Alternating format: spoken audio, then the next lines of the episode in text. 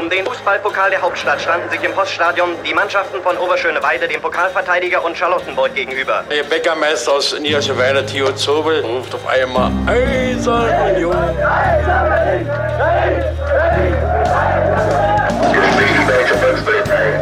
Eine Bankbürgschaft aus Unions Lizenzunterlagen hatte sich als gefälscht herausgestellt. Union ist gerettet. Union ruft alle Berliner Fußballfans dazu auf, sich am Räumen des Stadions von Schnee und Eis zu beteiligen. Ein Jahr lang haben die Union Berlin-Fans an ihrem geliebten Stadion an der alten Försterei gebaut. Und jetzt ist die siebte Minute angebrochen und es gibt eine schöne Geste für die Nummer sieben. Doch die Unioner selbst werden gut beraten sein, auch in der Stunde der Euphorie niemals zu vergessen, was war, um so zu bleiben, wie sie sind. Hallo und herzlich willkommen zu Folge 31 von Und Niemals Vergessen, dem Podcast über die Geschichte des ersten FC Union Berlin und seiner Vorgängervereine des Fußballs in Oberschöneweide sozusagen. Und ähm, da sind jetzt wieder drei Wochen vergangen. Das heißt, wir sind jetzt wieder hier und erzählen uns gegenseitig eine Geschichte. Wir, das sind äh, ich, Daniel und du, Sebastian. Hallo. Hallo aus Berlin. Genau. Und äh, ich habe das letzte Mal was erzählt. Das heißt, äh, wir sind gleich wieder ähm, gespannt, was du uns zu erzählen hast. Und ich äh, frage dich wie immer, ob du dich noch erinnerst, was ich dir denn beim letzten Mal für eine Geschichte erzählt habe. Ja, du hast eine Geschichte erzählt, die mir gar nicht so im Sinn war, nämlich von Christian Fährmann und äh, wie er quasi das Vertragswesen für Profifußballer mit, dem, mit der Vereinigung der Vertragsfußballer revolutionieren wollte, indem sie gegen Union und Strafen, also Disziplinarstrafen, geklagt haben. Aber es hat am Ende nicht so gut geklappt und äh, so ist kein Bossmann aus Fährmann geworden. Ganz genau. Ähm, und anders als äh, Jean-Marie Bossmann, äh, den Vornamen Mark, kennt man Mark nicht Bossmann. so gut. Marc Bossmann, genau. Jean-Marie Pfaff habe ich gleich da jetzt gerade im Kopf gehabt. Hauptsache also Belgien. Äh, anders als Bossmann äh, ist eben der Name von, von Christian Fährmann nicht synonym äh, mit so einer Entwicklung im Profifußball. Aber äh, immerhin hat es noch für eine Episode in diesem Podcast gereicht. Er wird sich bedanken, ja. falls er sie jemals hört. Ich bin mir nicht ganz sicher. Gut, ich auch nicht. Naja. Daniel, darf ich dir heute eine wunderbare Geschichte erzählen? Wir gehen ein bisschen weiter zurück. Sehr gerne. Äh, leider nicht so weit, wie ich gerne wollte, weil äh, Corona noch dafür sorgt, dass nicht alle Archive so offen haben, wie ich es gerne hätte. Und ich habe mich dann halt äh, bei was bedient, wo wir ja nicht in die 90er zurückgehen, wo wir uns gerne unterwegs sind oder die frühen Nullerjahre, wenn die Archive zu sind. Aber wir gehen mal in die 60er Jahre. Das ist ja die Anfangszeit des ersten FC Union Berlin. Und ich muss mal gleich mal so den schlechtesten Pitch für eine Geschichte machen, den es gibt. Die Geschichte ist eigentlich gar keine Geschichte. Jedenfalls nicht im eigentlichen Sinne. Es ist jetzt nicht so mit irgendeinem Helden oder sowas. Aber ich fand sie trotzdem wichtig zu erzählen, weil sie ein bisschen anschließt an äh, eine Episode, die du gemacht hast, nämlich Episode 4. Da ging es um den Europapokalauftritt von Union 1968, beziehungsweise wie dieser eben Union und der Mannschaft verwehrt wurde durch den Prager Frühling, beziehungsweise durch die Beendigung des Prager Frühlings, so muss man es ja äh, korrekterweise sagen. Und, und die diversen Reaktionen darauf. Und die Reaktionen darauf. Und ich hatte mir, weil da ein Interview zitiert wird, äh, zur Aufgabe gemacht, mal mit einem mit einem kleinen Märchen, bis vielleicht zu viel gesagt, aber eine Art Erzählung aufzuräumen. Und zwar hast du dort ähm, Interview mit Jimmy Hoge aus der Berliner Zeitung ähm, zitiert. Und da war die Frage, das ist von 2015 das Interview, und da war die Frage an Jimmy Hoge, was war Ihre größte Enttäuschung als Spieler? Und dann antwortet mhm. Jimmy Hoge, die kam gleich nach dem Pokalsieg, als uns durch die Ereignisse beim Prager Frühling und der Boykottpolitik die Teilnahme im Europapokal verwehrt wurde. Wir bekamen FK Bohr zugelost und wussten, dass wir die schlagen würden. Dann kam alles anders und man spendierte uns zum Trost eine Mannschaftsreise nach Sochi. Aber das konnte das natürlich nicht wettmachen. Europapokal spielst du vielleicht ein oder zweimal im Leben. Jedenfalls als Spieler des ersten FC Union Berlin, beziehungsweise nämlich niemals. Mhm. Und Jimmy Hoge ist aber nicht die einzige Person, die diese Geschichte so herum erzählt hat. Ja? Europapokal, äh, Boykott und dafür dürft ihr einmal in die Sowjetunion nach Sochi fahren.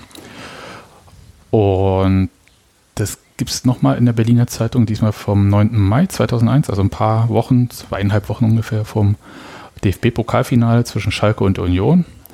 Und da unter der Überschrift Urlaub in Sochi statt Dribblings in Barcelona schrieb die Berliner Zeitung folgende Zeilen. Die Union-Mannschaft flog als Ersatz für den entgangenen Auftritt auf der europäischen Bühne für zwei Wochen in die Sowjetunion. Man spielte in Vilnius und in Moskau und hielt sich zuletzt am Schwarzen Meer im schönen Kurort Sochi auf. Der damalige Vorsitzende des Freien Deutschen Gewerkschaftsbundes, FDGB, Herbert Warnke, war ein glühender Anhänger des ersten FC Union und hatte über die sowjetische Gewerkschaft die Reise vermittelt. Günter Mieles sagte dazu, wir brauchten damals nichts zu bezahlen, man las uns wirklich jeden Wunsch von den Lippen ab. Doch Sochi blieb nur ein Ersatz, zwar ein angenehmer, aber ungeliebter.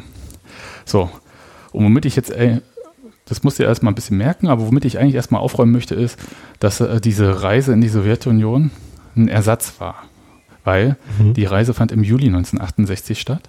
Die sowjetischen ja. Truppen sind aber erst am 21. August 68 in die CSSR, also mit ihren Partnern, Bündnisstaaten, wie auch immer, einmarschiert. Und danach gab es erst die Boykottdrohung für den Europapokal und ich glaube 30. August, ich habe ja einfach aus deiner Folge die Sachen genommen. Ich hoffe, die mhm. sind richtig. nein, Ach, äh, nein, ohne Gewehr. Ja. Nee, am 30. August tagte dann die UEFA und hat diese Neuauslosung beschlossen von einigen Partien. Und am 13. September hat der Deutsche Fußballverband die Clubs vom Europapokal zurückgezogen. Und die Reihenfolge, die Jimmy Hoge erzählt, die auch äh, vorher in der Berliner Zeitung der Fall also auch genannt wurde, die stimmt so einfach nicht. Also auch wenn es eine schöne Geschichte wäre, aber es ist faktisch einfach nicht richtig. Und die richtige Reihenfolge dürfte halt Günter Mieles erzählt haben in Matze Kochs Buch immer weiter ganz nach vorn. Der sagt nämlich, FDGB-Chef Herbert Warnke war mehr als stolz auf seinen Club, den ersten FC Union Berlin. Hatten wir doch den FDGB-Pokal und damit seinen Pokal gewonnen und somit die Qualifikation für internationale Begegnungen erreicht. Als Dank und zur Vorbereitung auf die Europapokalspiele organisierte Warnke im Sommer 68 eine Reise in die Sowjetunion. So, damit könnte ich eigentlich schon aufhören. Aber äh, das mache ich natürlich nicht. Aber äh, so ein Irrtum, möchte ich erstmal vorneweg sagen, ja. Also niemand erzählt sowas irgendwie fahrlässig oder sonst wie. Ist total normal. Auch so bei, gerade beim Erzählen von Ereignissen ähm, aus eigenem Erleben. Und das ist so ein Hauptkritikpunkt, wenn man so ein bisschen so mit Geschichte sich befasst, an Oral History, also an äh, mündlich übertragener Geschichte. Also wenn Zeitzeugen sich erinnern und die Erinnerung oder das Ereignis halt sehr weit zurückliegt, dann passiert das nämlich, dass einerseits die Geschichten so ein bisschen mehr ausgeschmückt werden, weil man schon weiß, wie das Gegenüber, also das Publikum, so ein bisschen reagiert und welche Teile sie besonders toll finden und dann werden die Pointen immer besser. Und es ist einfach auch so, dass man manchmal bei so Befragungen von Zeitzeugen auch besonders suggestiv vorgeht und das kriegt man dann aber in den Texten nie zu hören, wie gefragt wurde. Ja. Und das ist so ein bisschen Kritik an dieser Oral History und deswegen ist es ganz günstig. Also ich finde das trotzdem toll. Ja, also Oral History, ich mochte alle Sachen von Svetlana Alexejewitsch, die ja quasi so in Europa eine der Pionierinnen der Oral History ist. Ähm, aber es lohnt sich halt immer, wenn möglich, auch Fakten dem gegenüberzustellen. Und manchmal äh, ist ja noch nicht mal so sehr viel, was ich verschieben muss, um dann äh, sowas, äh, was in der Weise wie das falsch ist, was du gerade gesagt hast, äh, zu produzieren. Äh, da reicht es ja schon, wenn vielleicht dann in einem Gespräch mit der Mannschaft, in dem irgendwie ihnen erklärt wurde, dass sie jetzt nicht äh, am Oberpokal teilnehmen dürfen, dann vielleicht jemand äh, was gesagt wird, die, hier ist ja alles nicht so schlimm, guck mal, ihr habt ja auch für den Pokalsieg die Reise nach Sochi äh, geschenkt bekommen, sozusagen. Ähm, das heißt, dass man da, dass zwischen den äh, beiden Ereignissen irgendwann mal eine Verbindung hergestellt wird, das kann man sich so noch vorstellen. Und dann äh, mit den ganzen Faktoren, die du gerade schon gesagt hast, mit der Zeit, die dann vergeht, mit den äh, dem Ausschmücken der äh, Zusammenhänge oder zu, äh, dem Herstellen von Zusammenhängen, die man irgendwie äh, rückwirkend konstruiert, dann ergeben sich solche Verschiebungen, glaube ich, schon mal. Genau. Aber ich will jetzt nicht einfach aufhören, sondern ich habe gedacht, weil ich halt wahnsinnig viel gelesen habe dazu und äh, ähm, in den Archiven zu dieser Reise in die Sowjetunion und da so auf ein paar Widersprüche oder lustige Sachen gestoßen bin, dachte ich, das kann ich ja alles mal erzählen. Und dann nehmen wir einfach das so als Unionsreise in die Sowjetunion, merken uns die Korrektur vom Anfang, einfach für später, falls wir irgendwann wem tolle Geschichten erzählen wollen. Und ich erzähle jetzt so ein bisschen, was bei Union zwischen dem Pokalsieg am 9. Juni 68 und dem Saisonstart am so und so 4. August, ich glaube 17. August 68 passiert ist. Denn die Vorbereitung war für eine DDR-Oberligamannschaft und erst recht für den ersten FC Union durchaus ungewöhnlich. Zuerst fängt aber alles ganz normal an. Am 3. Juli schreibt die Berliner Zeitung, ganz kurz Einschub, ich habe wahnsinnig häufig heute die Berliner Zeitung, das Neue Deutschland oder die Neue Zeit, Zentralorgan der Christlich-Demokratischen Union gewesen, ähm, als Quellen, weil das die waren, die ich tatsächlich im Archiv bis damals äh, durchsuchen konnte. Also ich habe jetzt nicht Sportecho oder so drin gehabt.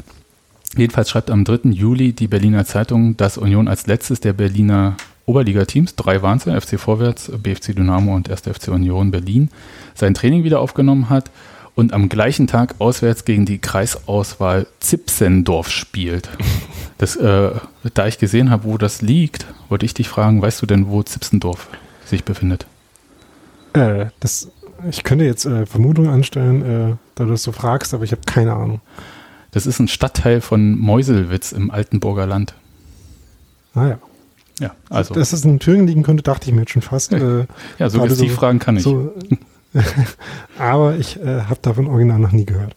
Okay, also jedenfalls, ich weiß auch nicht, wie sie gespielt haben gegen die Kreisauswahl von Zipsendorf und spielt auch gar nicht so eine große Rolle, denn ähm, das war einfach bloß der Auftakt. Da, es gab noch so ein Vierer-Turnier bei Einheit Oranienburg, bei dem Union die TSG Felten mit 5-0 und Motor Hennigsdorf mit 4 2 geschlagen hat. Und ein erster Höhepunkt der Vorbereitung, der Sommervorbereitung, war ein sehr ungewöhnliches Spiel im Jahn-Sportpark am 16. Juli 1968. Da spielte Union vor 25.000 Zuschauern und zwar zur, Halb zur zweiten Halbzeit auch unter Flutlicht, wie im Bericht äh, bemerkt wurde, gegen den FC Portuguesa Sao Paulo. Und es ist eigentlich ungewöhnlich, dass Union dieses Spiel zugestanden wurde, denn der FC Vorwärts war bei Weitem der erfolgreichere Club in der Hauptstadt. Mhm. Und Clubchronist Gerald Kaper hat dazu mal geschrieben, eine trotz des Pokalsieges ungewöhnliche Entscheidung bedeuten doch gerade für Union internationale Freundschaftsspiele in der Regel Begegnungen mit polnischen und tschechoslowakischen Vereinen. Für die Zuschauer wie auch für die Spieler sind es meist wenig attraktive Paarungen. So, und jetzt ist natürlich die Frage, warum wurde denn Union ausgewählt? Ich kann es jetzt auch nicht beantworten. Ich habe so ein bisschen eine Vermutung, wie damals, als du vom Besuch des FIFA-Präsidenten erzählt hattest. Episode, weiß ich nicht mehr, welche Nummer. Puh, äh, 12, glaube ich, oder so. Ja, ähm, da hattest du ja als Begründung, dass er unbedingt äh, jetzt nicht sich äh, vor so einem Propaganda-Pferd äh, spannen lassen wollte. Ist das richtig? Wagen, Wagen, nicht Pferd. Ähm, und äh, dann gesagt hat. Propaganda-Pferd sein, so. Ja, genau. Und äh, dass er deswegen lieber einen zivilen Verein besuchen wollte. Und das war halt im Folge Berlin. 8 übrigens für alle, die nachhören wollen. Ja, bitte, unbedingt. Ähm, auf jeden Fall eine tolle Geschichte. Und deswegen vielleicht hat auch dieser brasilianische Club nicht gegen Vorwärts, der ein Armeeverein war, oder Dynamo, Innenministerium bzw. Geheimdienst, ähm, gespielt. Aber wir wissen es nicht genau. Also ich jedenfalls nicht. Und äh, ich habe auch nichts weiter dazu gefunden, wo klar wurde, was da ist. Jedenfalls hat Trainer Werner Schwenzfeier vor dem Spiel gesagt, für uns beginnt praktisch mit dem Treffen gegen Sao Paulo eine neue Etappe vor dem Oberliga-Meisterschaftsstart am 17. August. Nach dem heutigen Spiel geht es nämlich am Donnerstag zu drei Vergleichskämpfen in die Sowjetunion. Und zwar nach Vilnius, Riga und Sochi. Ich konnte den FC Portuguesa bei seinem 1 zu 0 in Rostock beobachten. Es war offensichtlich, wie konzentriert er wirkte, denn ein voller Erfolg gegen den Vizemeister der DDR ist schließlich in der späteren Gesamtbilanz ein Aktivposten. Ich habe diesen Satz nicht verstanden, aber bitte. Nicht anders sollte er auch uns als Pokalsieger gegenübertreten viel wichtiger als diese Parteiprosa die, oder was auch immer da Werner Schwenzfeier ähm, gesagt hat, beziehungsweise was aus seinen Worten dann gemacht wurde, ist ja ganz wichtig, ähm, zu welchen Spielen in die Sowjetunion gereist werden sollte. Und zwar nach Vilnius, Riga und Sochi. Und du hast ja vorhin bei der Berliner Zeitung schon gehört, es gab auch ein Spiel in Moskau, jedenfalls haben sie es gesagt. Einfach mal im Hinterkopf behalten, komme ich nachher nochmal drauf. Union verlor dieses Spiel, 4 zu 1 gegen Sao Paulo, ist aber 1 zu 0 durch Harald Zettler immerhin oder Zettler in Führung gegangen. Und Sao Paulo, die haben jetzt nicht nur gegen Union gespielt und auch nicht nur gegen Hansa Rostock, sondern die haben in der DDR auch gegen Sachsenring Zwickau und den Hallischen FC Chemie gespielt. Äh, Halle war die einzige Mannschaft, die ähm, Sao Paulo besiegen konnte. Und dann so als Nachsatz im ähm, äh, quasi nach Redaktionsschluss noch hingeschrieben in den Artikel stand dann, dass sie danach auch noch zusätzlich, weil sie sowieso noch, die waren für drei Monate in Europa, noch einen Monat äh, da waren in Europa, dass sie gleich noch gegen Chemie Leipzig und Dynamo Dresden spielen werden. Also ich glaube, die haben eine halbe äh, Spielrunde der DDR-Oberliga hinter sich gebracht dort. Und nun sagst du halt, okay, ist das das Sao Paulo, an das ich denke? Äh, mit Pelé nein. und so? Und ich sage natürlich, Äh, oh, oh. Pelé hat äh, sowieso ja nicht bei Sao Paulo, sondern bei Santos gespielt. ach, Santos, wer war denn Sao Paulo? Na, FC Sao Paulo ist zum Beispiel ähm, Roberto Cenci, der äh, legendäre Torhüter, der äh, viele Freistoßtore geschossen hat und sowas. Ähm, und ich habe auch gerade nochmal nachgeschaut, weil mir äh, das auch gerade nochmal aufgestoßen war. Ähm, die heißen auch gar nicht äh, richtig FC äh, Portuguesa Sao Paulo, sondern äh, Associação Portuguesa de Desportos äh, und ähm, werden dann Portuguesa abgekürzt. Aber an, ansonsten ist es unpräzise, äh, Ja. die Namensformulierung. Das ist richtig. Ähm, der bekannteste Spieler von diesem Sao Paulo dürfte Seroberto, also aus unserer Sicht jedenfalls gewesen sein. Ich glaube, es gab bessere Spieler als Seroberto insgesamt, die mehr den. Aber nicht viele. Also insgesamt gab es nicht viele bessere Spieler als, äh, als Roberto. Natürlich nicht. Ist das ein Zehner gewesen oder wieso verteidigst du ihn gerade so? Ähm, äh, die, unter anderem, also äh, Zehner, der später äh, hervorragender äh, Achter war. hm. Sehr gut. Okay. Ich lasse das jetzt dahingestellt. Se Roberto, wenn ihr irgendwie Kneipenwissen bringen wollt und jemand fragt euch, ein bekannter Spieler von Portuguesa Sao Paulo, dann nennt ihn. Also, aber Union hat das jetzt nicht weiter ähm, beeinträchtigt, diese 4-1-Niederlage, denn sie sind ja in die Sowjetunion gefahren. Problem jetzt wird, ab dann werden die Informationen sehr, sehr spärlich. Logisch, ja, also 1968, wenn so eine Mannschaft dann in die Sowjetunion reist, dann fährt da jetzt nicht so ein Medientross, wie wir das kennen, mit. Zumal die Grenzen ja auch nicht besonders offen waren, um es mal freundlich zu sagen. Ehrlich gesagt waren sie ganz schön zu, auch für Bruderstaaten. So. Das Neue Deutschland schrieb jedenfalls, dass es zuerst gegen Riga, dann am 22. Juli gegen Vilnius und am 26. Juli gegen Sochi gehen sollte.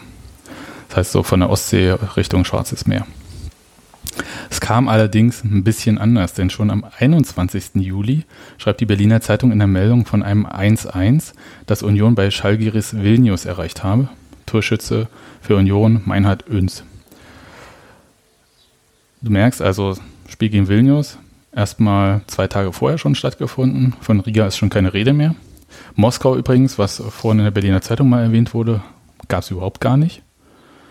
Und dafür überrascht das Neue Deutschland dann am 25. Juli mit einer Meldung von einem Spiel zwei Tage zuvor. Der erste FC Union beendete auch sein zweites Spiel in der UdSSR bei Aftermobilist Schitomir 1 zu 1. Den Ausgleich erzielte Stoppock. Von denen haben wir, glaube ich, schon mal gesprochen, auch in, dem, äh, in diesem Podcast hier von Automobilist. Äh, Kann sein, weiß ich nicht. Habe ich ja, jetzt nicht bin so. mir ziemlich sicher. Bist du jetzt ziemlich sicher? Okay, ich, ich mir gar nicht, aber ähm, ist auch, finden wir noch raus. Reichen wir nach. Wir, wir verlinken es, sagt man immer, ne? Und macht es dann nie. Ähnlich vermeldet es die Berliner Zeitung jedenfalls einen Tag später. Und diese Zweisatzmeldung, ja, mehr ist das ja auch nicht, muss man sich heute mal vorstellen. Und die kam über Nachrichtenticker, also das ist eine Nachrichtenagentur. Warum die Reisepläne jetzt komplett umgeworfen wurden und man äh, da in Schitomir in der Ukraine halt gemacht hat, keine Ahnung. Wird auch nicht hinterfragt. Und äh, ich hätte gern ein bisschen mehr erfahren und hatte ein bisschen gehofft auf neue Fußballwoche oder deutsches Sportecho, aber da kam ich ja jetzt nicht in die Archive rein gerade. Aber durch einen Zufall habe ich einen Spielbericht aus Schitomir bekommen, der auf Ukrainisch geschrieben wurde, was ich total mh, interessant fand, weil ich war so der Überzeugung, es wäre nur alles auf Russisch gewesen. Und die Überschrift lautet Pochesna Nitya, also ehrenwertes Unentschieden. Und ich habe das auch mal, zwar, also ich kann zwar Ukrainisch so lesen, dass ich ungefähr den Sinn verstehe, aber ich kann es nicht super gut übersetzen. Und ich habe es einfach nochmal richtig übersetzen lassen. Und jetzt mal hier so ein Spielbericht von so einem Freundschaftsspiel in Jitomir. Das erste Mal in dieser Saison fand ein internationales Fußballtreffen in Jitomir statt. In dem Stadion der Lenin Komsomol, Komsomol das ist hier, ich kann es jetzt einmal auch richtig aussprechen, Soyuzny Leninsky Kommunistический Союз Молодежи, also der quasi sowjetischen FDJ, hat sich das Automobilist, ja gut, Automobilist-Team mit einem der besten Teams der DDR, Union, getroffen. Das Spiel war interessant und angespannt. Von Beginn an hat die Heimmannschaft die Initiative ergriffen. Es gab viele knappe Torchancen. Aber die letzten Schüsse der Stürmer waren viel zu unpräzise. Viele gute Situationen, um ein Tor zu schießen, wurden nicht genutzt. Das erste Tor wurde von Gorelov in der 18. Minute geschossen. Er war derjenige, der wenige Minuten danach fast ein zweites Tor schoss, aber der Ball flog neben das leere Tor. In dem Moment hat Korsow noch eine Chance nicht ausgenutzt. Nach seinem Schuss hat der Torwart der Gastmannschaft den Ball zur Ecke pariert. Die Gastmannschaft hat gefährlich gekontert. Einige Minuten vor der Pause hat Stoppock einen Kopfball Richtung Tor von Aftermobilist geschossen und getroffen. Die zweite Hälfte verlief vorteilhaft für die Gastmannschaft. Aber das Unentschieden blieb bestehen. Das Spiel war in einer warmen und freundschaftlichen Atmosphäre verlaufen und endete mit einem Unentschieden. Es war ein ehrenwertes Unentschieden für das Aftermobilist-Team, da ihr Gegner der diesjährige Sieger des DDR-Pokals ist. Das ist äh, schön, ne? Das, also, so ungefähr würde ich auch Spielberichte äh, schreiben, wenn ich nicht wüsste, wer da eigentlich auf dem Platz steht. Weil man dann sehr sparsam mit Namen wird. Und es gibt auch ein Foto von diesem Spiel in diesem Zeitungsausschnitt, was echt selten ist. Also normalerweise gab es zu der damaligen Zeit ganz wenig Fotos, also auch hier Berliner Zeitung und so. Da gab es eher mal eine Zeichnung oder so, die was äh, dargestellt hat. Und ähm, auf dem Foto steht dann halt so auf ukrainisch Nasnimku, also auf dem Foto Moment Cha, Moment des Spiels. Also das war jetzt auch nicht sehr aussagekräftig, wer da in diesem äh, Zweikampf im Strafraum mit, mhm. also so ähm, Torwart fängt den Ball, Stürmer hält dagegen. Wer da wer ist, keine Ahnung. das fand ich sehr schön. Und ähm, ich habe diesen Ausschnitt zugeschickt bekommen von Ingo Petzer, also der ist vielen als Stadionführer an der alten Fürsterei bekannt und vor allem auch als Kenner osteuropäischer Fanszenen, Fanzines bestimmt auch. Und der hat mir diesen Spielbericht geschickt. Und es gibt noch eine witzige Geschichte rund um dieses Freundschaftsspiel in Jitomir. Denn das Union-Team hat als Gastgeschenk ein Akkordeon erhalten. Und der Grund soll wohl sein, dass es in Jitomir eine bekannte Akkordeonfabrik gab. Ich habe dazu keine Belege gefunden. Ich habe aber auch nur ganz fix auf Deutsch gesucht. Also hm, vielleicht, vielleicht nicht. Auf jeden Fall gibt es dieses Akkordeon aber nicht im Unionbesitz. Das kann ich äh, mal sagen. Äh, denn es hat sehr wahrscheinlich nicht den Weg nach Berlin gefunden, sondern soll vor Ort einem Jungen geschenkt worden sein. Mhm. Ich kann mir auch vorstellen, dass nicht jeder Spieler damals Lust hatte, ähm, als schweres Gepäck so ein Akkordeon mitzuschleppen, anstatt andere Sachen aus der Sowjetunion mitzunehmen die vielleicht leichter zu verstauen waren und äh, dem Gegenüber vielleicht auch mehr Freude gebracht hätten. Sagen wir es mal so. Aber ich habe von einem äh, bekannten Akkordeonspieler gelesen, der aus Jitomir kam und hatte überlegt, ob das was mit der Fabrik zu tun hat. Aber ich habe es aufgegeben. Ja, also das jedenfalls äh, zu diesem Spiel in Jitomir. Und am 26. Juli fand dann noch das Spiel in Sochi statt. Das hat tatsächlich stattgefunden. Union hat es mit 1 zu 2 verloren. Der Gegner ist nicht ganz klar, weil im Gegnerarchiv des 1. FC Union Berlin ist von einer U21-Auswahl der russisch-sozialistischen föderativen Sowjetrepublik äh, die Rede. Damals aber ähm, sprechen sowohl ähm, das Neue Deutschland als auch die Berliner Zeitung von einer Auswahl der Gewerkschaften. Und wenn wir mal so ein bisschen zusammenreimen, dass Herbert Warnke, der das organisiert hat, FDGB-Chef, also Gewerkschaftsfunktionär, und zwar der oberste in der DDR war, und das über die äh, Gewerkschaft in der Sowjetunion organisiert war, ist die Vermutung nahe und liegt nahe, dass sie halt auch gegen eine Auswahl der Gewerkschaften eigentlich wirklich gespielt haben. So eine Jugendauswahl. Aber ist eigentlich auch egal, denn die Reise war ja eher eine Auszeichnung und es ging jetzt gar nicht so sehr darum, dass ähm, man da im Wettkampf äh, mit den anderen Mannschaften ist, sondern es ging darum, sich irgendwie auf diese Saison vorzubereiten und eine gute Zeit zu haben, sagen wir es mal so. Oder wie Günter Miles es ja am Anfang so schön gesagt hat, wir brauchten damals nichts zu bezahlen, man las uns wirklich jeden Wunsch von den Lippen ab. Ja, schade eigentlich, dass diese ähm, wirkliche Belohnung mit dem Europapokal dann äh, geraubt wurde, aber das wussten die Spieler damals nicht. Union ist dann, also danach hat sich in einem ähm, Testspiel gegen, oh Gott, ich habe die polnischen Namen vergessen von der Mannschaft, ähm, äh, Jimmy Hoge ist Bein gebrochen. Und Union ist deshalb und wegen noch ein paar anderen Sachen eher mit gemischten Gefühlen in die Saison 68, 69 gestartet, denn neben Jimmy Hoge hatte sich noch eine Reihe von Stammspielern verletzt und die Kader waren ja damals nicht so breit wie heute, schon gar nicht so breit wie der von Union heute. Und die Berliner Zeitung schrieb am 14. August 1968, also quasi vor dem Startwochenende der DDR-Oberliga, Erfreuliches und weniger Erbauliches wussten Paul Fettback, das war der Clubsekretär, also der Clubchef damals, und Werner Schwenzfeier zu vermelden. Zu den positiven Seiten ist die Erweiterung des Stadions an der Alten Försterei um etwa 1000 Stehplätze zu zählen. Auf dem frisch aufgeschütteten Damm wurden fünf Stehplatztraversen fertiggestellt. Bis Oktober sollen die Bauarbeiten beendet sein, so dass 18.000 Zuschauer den Spielen beiwohnen können. Dagegen wird Werner Schwenzfeier schon vor dem Anpfiff zum ersten Spiel am Sonnabend gegen den FC Hansa Rostock von Aufstellungssorgen geplagt. Nach Hoge, der das Wadenbein brach, sehr schöne Formulierung übrigens, äh, stehen nun auch Stoppock, Hillmann und Öns auf der Verletztenliste. Darunter litt selbstverständlich unsere Vorbereitung, zumal wir uns vorgenommen hatten, durch neue Aufstellungsvarianten, Lauk und Bethke, unseren Sturm zu verstärken, sagte Schwenzfeier. Hat er recht? Und sehr knapp ist Union auch am Ende dieser Saison dann abgestiegen. Aber das ist eine andere Geschichte.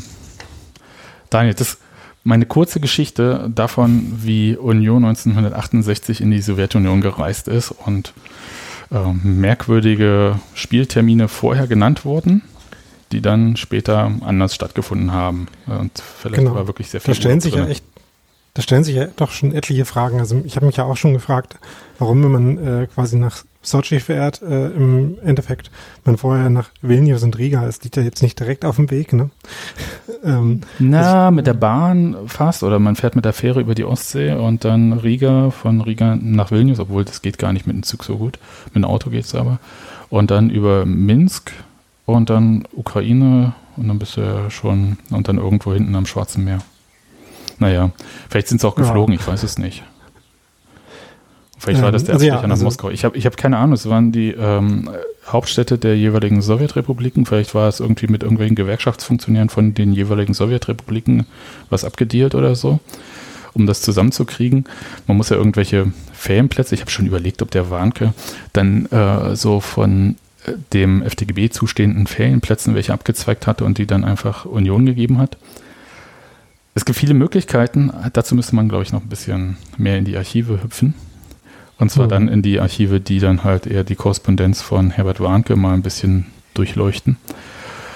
Da, aber es war mir jetzt nicht so wichtig, ehrlich gesagt. Ich fand es nur tatsächlich witzig, dass man offiziell angibt, dort und dort hinzufahren, das aber eigentlich gar nicht so stattfand. Dafür macht man überraschend Spiele, von denen man nie was gesagt hat.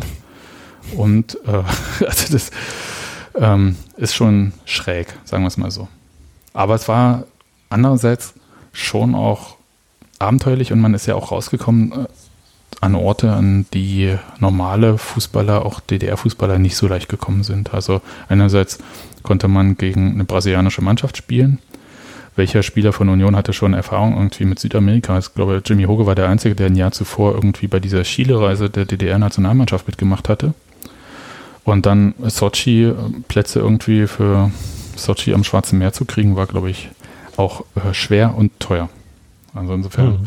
das ist schon ein Riesending gewesen, das kann ich, aber das so als verdruckst als Trainingsreise, da, die werden schon auch irgendwie ihre Läufe gemacht haben und so, aber trotzdem, das, ich glaube nicht, dass sie viel und hart trainiert haben, um es mal so zu sagen. Die werden schon ganz gut Ferien gemacht haben. Ja. Mit den besagten Gastgeschenken und so, ne?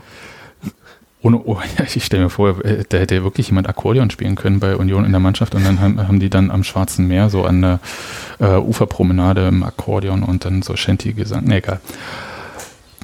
Ist jedenfalls eine lustige Geschichte insgesamt und schade ehrlich gesagt, dass das so von diesen Ereignissen um die Niederschlagung des äh, Prager Frühlings dann überschattet wird und auch von Unions sehr schlechter Saison danach. Ja. Ja, aber spannende Geschichte. Gut, Daniel. Dann äh, wollen wir einen Feedback-Hinweis-Blog machen. Können wir gerne machen. Ähm, ihr könnt uns gerne Feedback geben, äh, nämlich indem ihr auf unsere Webseite geht. Die heißt und minus niemals minus vergessen minus podcast.de und da könnt ihr Kommentare schreiben, äh, Anmerkungen äh, dazu, was ihr vielleicht für andere Quellen zu Geschichten habt, äh, kennt, die wir äh, hier erzählen, ähm, andere Wahrnehmung von diesen Geschichten, also alles, was ähm, euch dazu auf dem Herzen liegt, könnt ihr uns da schreiben. Ihr könnt uns äh, natürlich auch äh, auf den sozialen Netzwerken finden, in den sozialen Netzwerken. Auf Twitter sind wir at unv-podcast und auf Facebook äh, findet ihr uns beim Textilvergehen. Und ihr könnt uns natürlich auch äh, ähm, E-Mails schreiben, wenn ihr ähm, Feedback habt, das entweder persönlich an einen von uns beiden gerichtet ist oder wenn ihr Themenvorschläge habt, dann schreibt die doch bitte auch per E-Mail an entweder Daniel oder Sebastian at und minus niemals minus vergessen minus podcast.de. Ja. Dann äh, haben wir alles durch. Ich überlege mal, ob wir irgendwas vergessen haben, Daniel. Ihr Vielleicht. könnt uns natürlich auch euren äh, Freunden empfehlen, die Ja, ähm, ihr gerade, äh, die gerade anderen Union-Content brauchen als den, den es normalerweise immer so gibt. Ihr könnt uns natürlich auch gerne ähm, auf äh, Podcast-Verzeichnissen empfehlen, äh, Apple Podcast. Versterne äh, und so weiter. Podcast.io, ne? Äh, Nee. Wie ist das? Nee, Äh, Panoptikum.io. Gott, ich bin schon Genau. total durch den Wind. Podcast.de, Panoptikum.io. Ähm, uns gibt es auch bei Spotify. Könnt ihr auch folgen, wenn ihr Lust habt, wenn ihr Podcast gerne bei Spotify konsumiert. Ihr könnt aber das auch in jeder Podcast-App eurer Wahl machen auf der Website. Und, Und so. zwar besser als bei Spotify und äh, Genau, der Klang ist viel besser dort. der Klang, die Funktion und auch das äh, Gefühl der Freiheit, die man damit unterstützt. Natürlich. Und um Freiheit geht es uns ja hier die ganze Zeit. Und wir hören uns in drei Wochen wieder, Daniel. Und dann bin ich mal gespannt, in welches Jahrzehnt der Union-Geschichte du uns entführst. Und Ja. ob die Archive, gibt die Archive frei, äh, ob die Archive wieder offen sind. Das ist tatsächlich die entscheidende Frage auch dabei, ja. Ja, das ist äh, tatsächlich, weil ich wollte noch weiter zurück, aber das geht wirklich nur noch, also das ist mit Online- und Volltext durchsuchbaren Archiven, dann hört es dann relativ schnell auf, muss ich sagen. Ich kann, ja, ich kann ja mal einen leichten Spoiler anbringen, nämlich, dass ich äh, tatsächlich aus derselben Zeit wie der, ähm, die du heute äh, beleuchtet hast und sogar aus Archiven, die du gerade schon so ein bisschen angesprochen hast, eigentlich gerne was erzählen würde, aber muss man schauen, äh, wie gut das funktioniert. Ja. Und danke nochmal dem Steuerzahler, der dafür gesorgt hat, dass Berliner Zeitung, Neues Deutschland und die Neue Zeit und ein paar andere Zeitungen Volltext durchsuchbar sind. Das ist super. Gut, dann mache ich jetzt das Outro. Daniel, wir hören uns nächstes Mal. Bis dann. Tschüss. Ciao.